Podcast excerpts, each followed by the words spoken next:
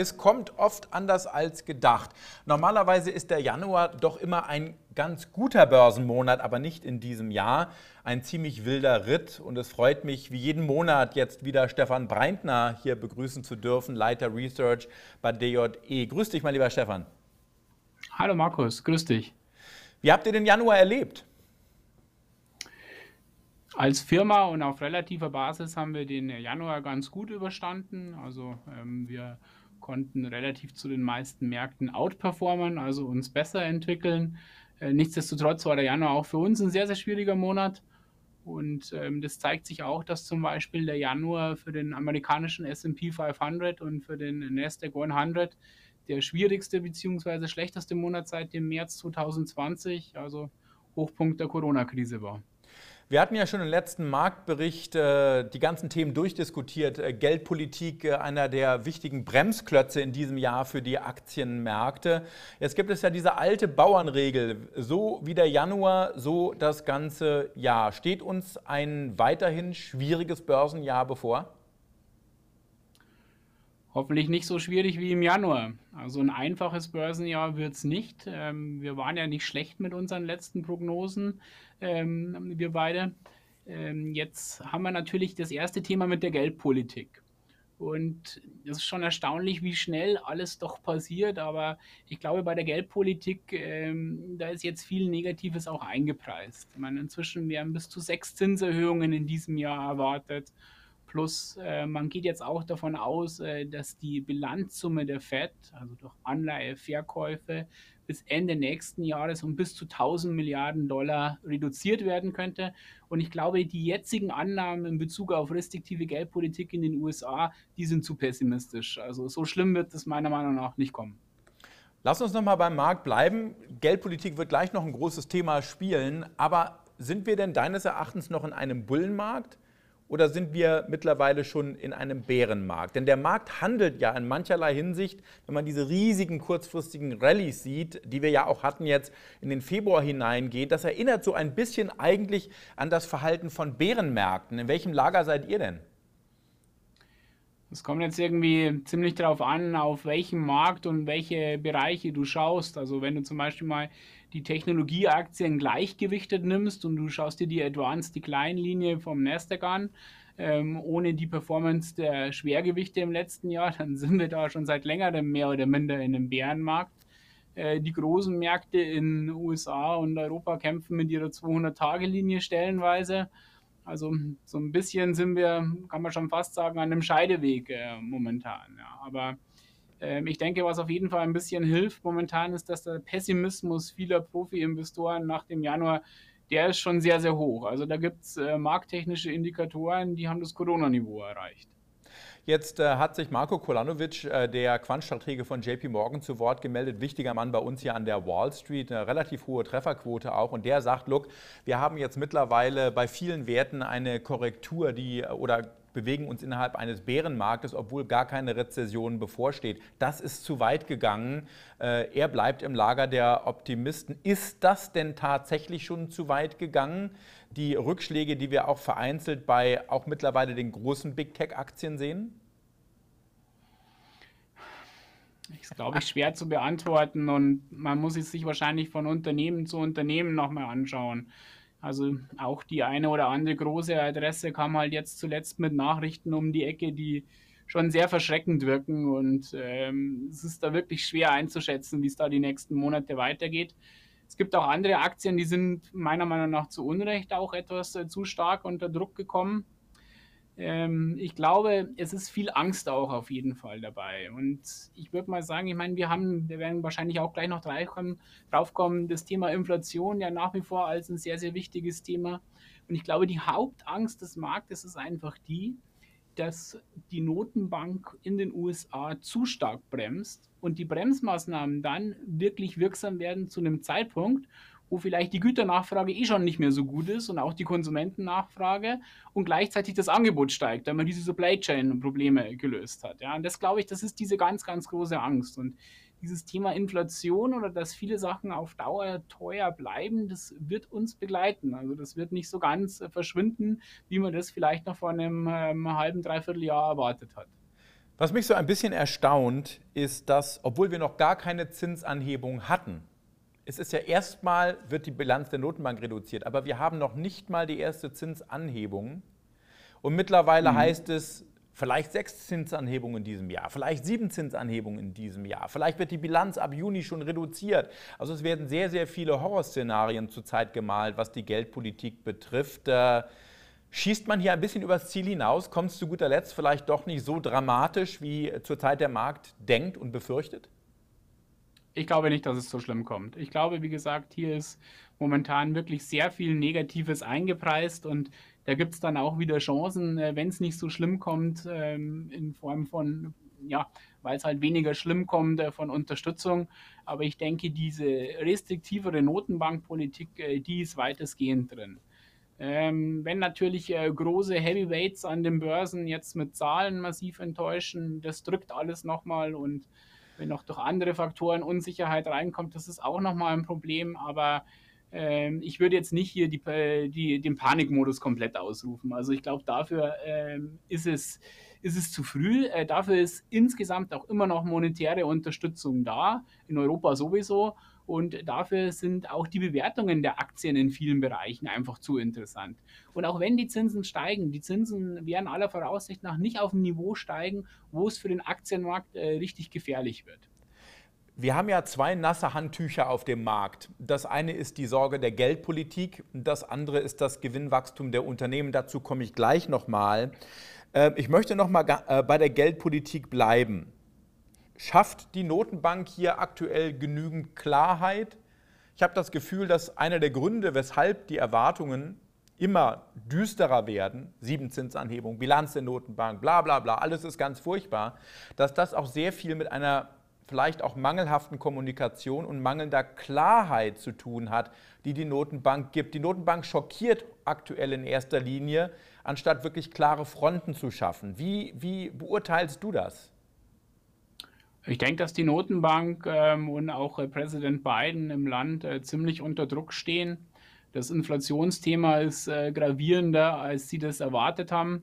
Und äh, der Druck hier jetzt wirklich aktiv was zu machen. Insgesamt sehen Sie die Märkte ja auf relativ hohem Niveau stehend als ähm, ja quasi da, da, noch gesund an und es ist ja noch nicht viel passiert, aber es ist halt doch schon mehr passiert, als man denkt, weil das Ganze ja einfach durch ein paar Werte auch sehr hoch gehalten wurde.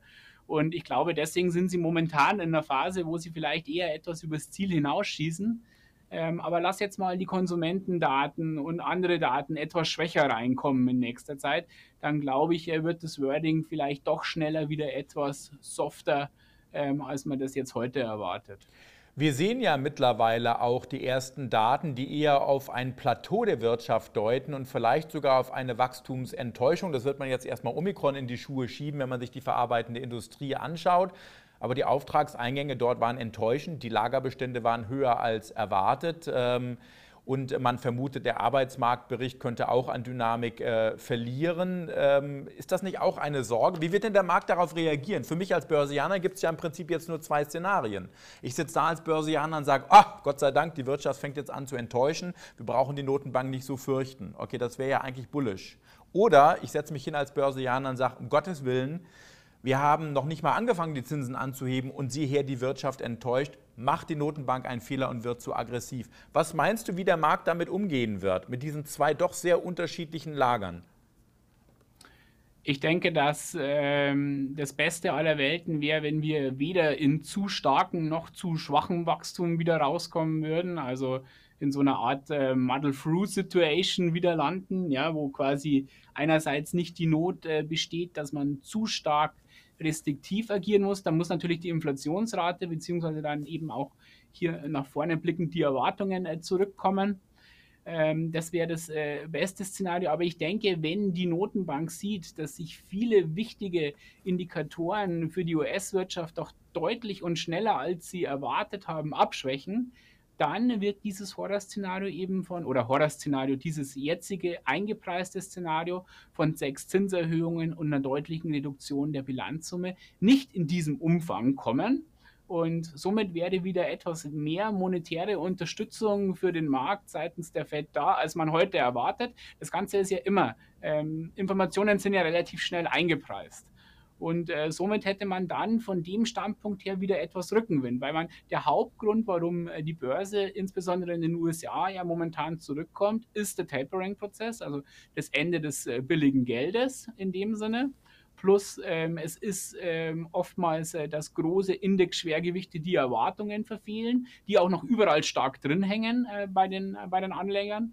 Ähm, aber ich meine, es gibt auch Sachen, die sich sehr, sehr gut entwickeln. Es gibt ja auch Sektoren, die lange Zeit ähm, mehr oder minder äh, totgesagt wurden, die sich aktuell sehr, sehr gut entwickeln. Ja? Also ich würde es nicht so pauschal sehen. Ich würde sagen, es gibt durchaus auch Chancen, aber ich glaube nicht, dass das funktioniert, was die letzten Jahre einfach blind funktioniert hat. Ja? Also das, glaube ich, ist doch ein bisschen eine neue Entwicklung. Einfach ja. nur Story, einfach nur Wachstum und ähm, wird schon laufen dann. Ja, hat auch die letzten Jahre gut funktioniert. Ich glaube, das wird deutlich schwieriger. Also ich glaube, die Leute müssen sich mit ähm, auch wieder Sektoren beschäftigen, die sie die letzten Jahre nicht so gemochten. Ähm, wie gesagt, totgesagte leben länger. Ja, ich glaube auch, Markus, zum Beispiel, dass wir nie und nimmer so schnell aus äh, dem Markt für fossile Brennstoffe aussteigen, wie sich das die Welt wünschen würde. Ja, aber also alles, was ich analysieren kann und was ich verstehe, ähm, diese Prognosen, wie es zum Beispiel die EU wünscht, ja, oder auch einige große Firmen da ausgeben, die halte ich für schlichtweg einfach nicht realisierbar.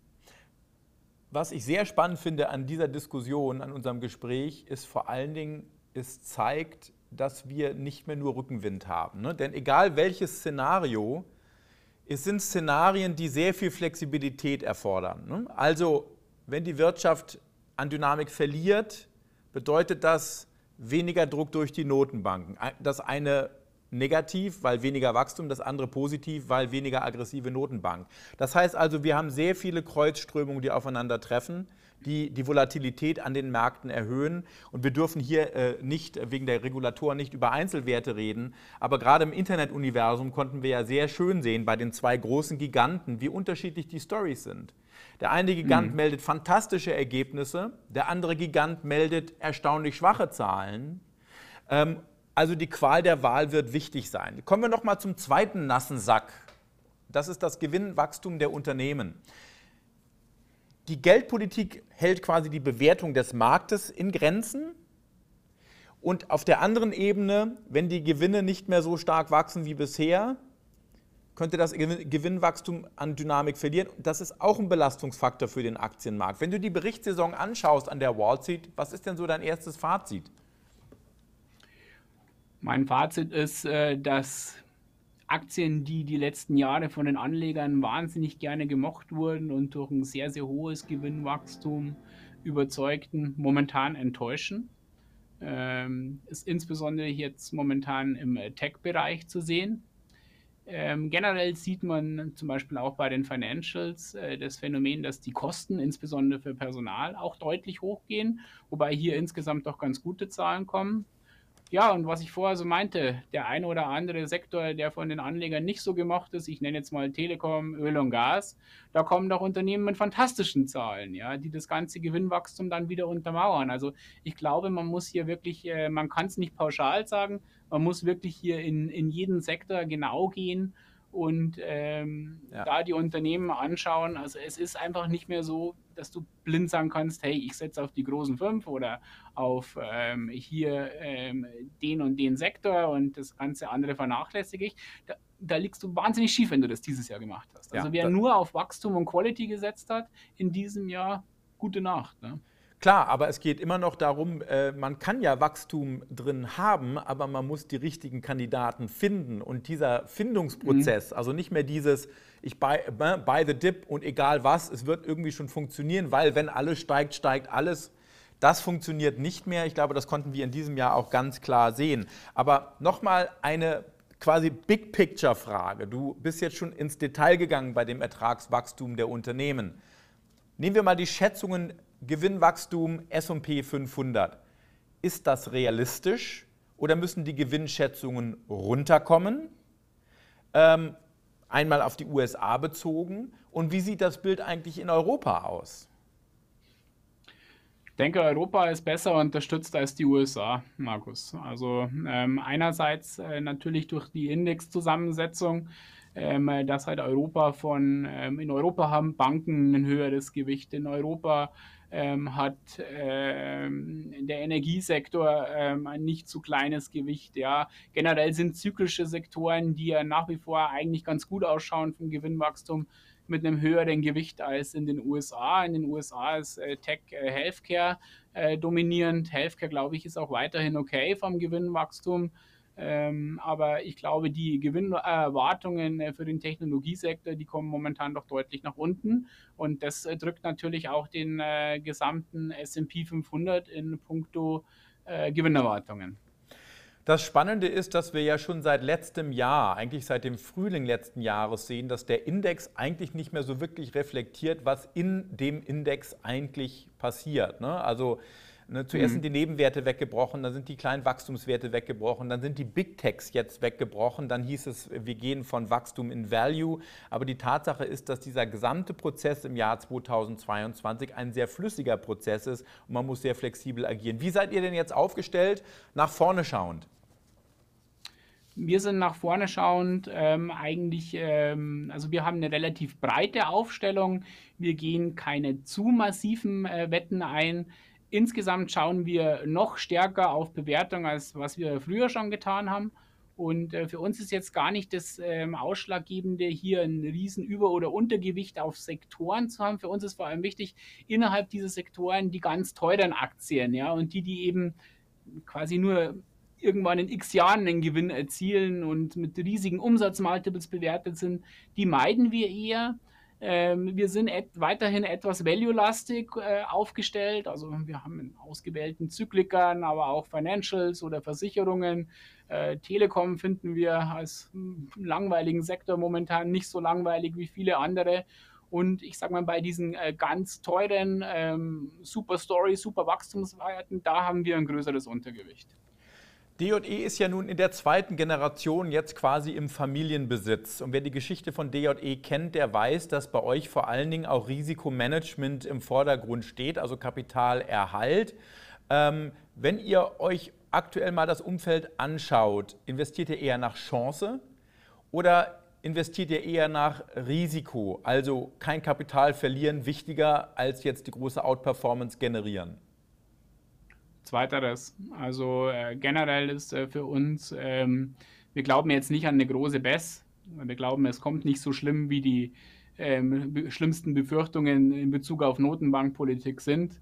Ähm, wir glauben, Bewertung wird einfach wichtiger sein. Ja. Ähm, wir sehen doch, dass äh, ganz schön ähm, Risikokapital abgezogen wird und dass sich auch viele Leute brutal die Finger verbrannt haben. Die werden nicht von heute auf morgen gleich wieder zurückkommen können.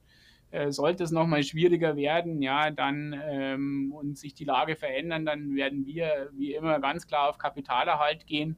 Und es war ja schon immer die Devise, lieber nach oben ein bisschen was liegen lassen, aber halt nach unten ja nicht zu viel verlieren. Also ich denke, das ist immer das Wichtigste.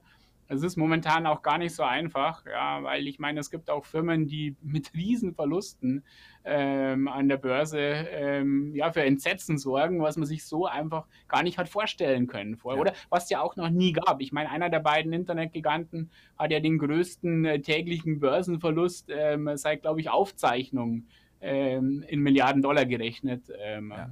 Also ein Tagesverlust von über 200 Milliarden Dollar, das muss man sich mal vor Augen halten, das ist gewaltig. Ähm, mhm. Ich habe das Gefühl, als jemand, der jetzt seit über 20 Jahren an der Wall Street arbeitet, dass diese unglaublichen großen Konzerne auf einmal traden wie Penny Stocks. Solche Kurseinbrüche ja. von über 20 Prozent bei solchen Giganten ist eine echte Seltenheit. Das muss ja auch für euch als institutioneller Investor schwierig sein. Ich meine, das ist ja im Prinzip wie das Rennen durchs Minenfeld, oder? Also 200 Milliarden Dollar, nur mal um das so ein bisschen auch in die Relation zu setzen. Ich meine, je nachdem, welchen Wert man nimmt, aber das können ein paar DAX-Konzerne sein, ja, nicht nur einer. Und äh, das ist an einem Tag weg. Ähm, jetzt gibt es ja viele von diesen Werten, ähm, die ja im Index auch hochgewichtet sind. Also ich sage mal, wenn man rein das mit dem Index vergleicht, dann ist es oftmals ein weinendes und ein äh, lachendes Auge, ja, weil man immerhin relativ sich gut hält. Aber nicht alles ist ja nur mit dem Index äh, verglichen. Und viele von diesen Werten waren in der Vergangenheit auch gut und haben ja auch interessante Geschäftsmodelle nach vorne. Ja. Also die Frage ist halt nur, ja, nach so vielen guten Jahren, ob nicht einfach mal auch dieser Trade, der vielen momentan so wehtut, also mehr das Value-Thema, mehr die Laggards, ich sage einfach mehr Banken, Versicherungen, Öl und Gas, alles, was eigentlich seit Q4 einigermaßen läuft, ob das nicht doch länger geht, als viele denken. Ja, ja. Ich meine, es lief vorher 13 Jahre in die andere Richtung und es sind jetzt ein paar Monate. Und wir denken schon, dass das noch eine Weile so äh, gehen kann. Irgendwann sind natürlich auch die anderen Aktien dann wieder spannend. Und ich denke, die Key Message äh, von uns ähm, ist, dass man einfach schaut, dass man ein möglichst ausgewogenes Portfolio hat, ja, dass man auch einen gewissen Hedge gegenüber andere Szenarien hat. Und wir empfehlen halt, dass man diese ganz teuren Dinger, ja, wo wirklich nur die Story zählt und irgendwann ein 2027er Multiple ähm, herangezogen wird, da wären wir weiter vorsichtig. Ja. Das ist unserer Meinung nach aktuell einfach zu riskant. Und viele von den Werten, die sind jetzt sehr, sehr stark gefallen schon. Ähm, aber ich glaube auch nicht, dass jetzt zack macht und von heute auf morgen wird der Schalter da umgelegt und es geht wieder in die andere Richtung. Klar, also man sieht einmal mehr, dass die wahren Helden an der Börse eben nicht äh, in einem Umfeld der letzten zwei Jahre geboren wurden, in dem es an jedem Tag bergauf geht, die wahren Helden werden immer in schwierigen Zeiten geboren. So ist es und so war es auch schon immer an den Kapitalmärkten. Stefan, ich sage an der Stelle vielen herzlichen Dank, freue mich auf unser nächstes Gespräch. Mach's gut.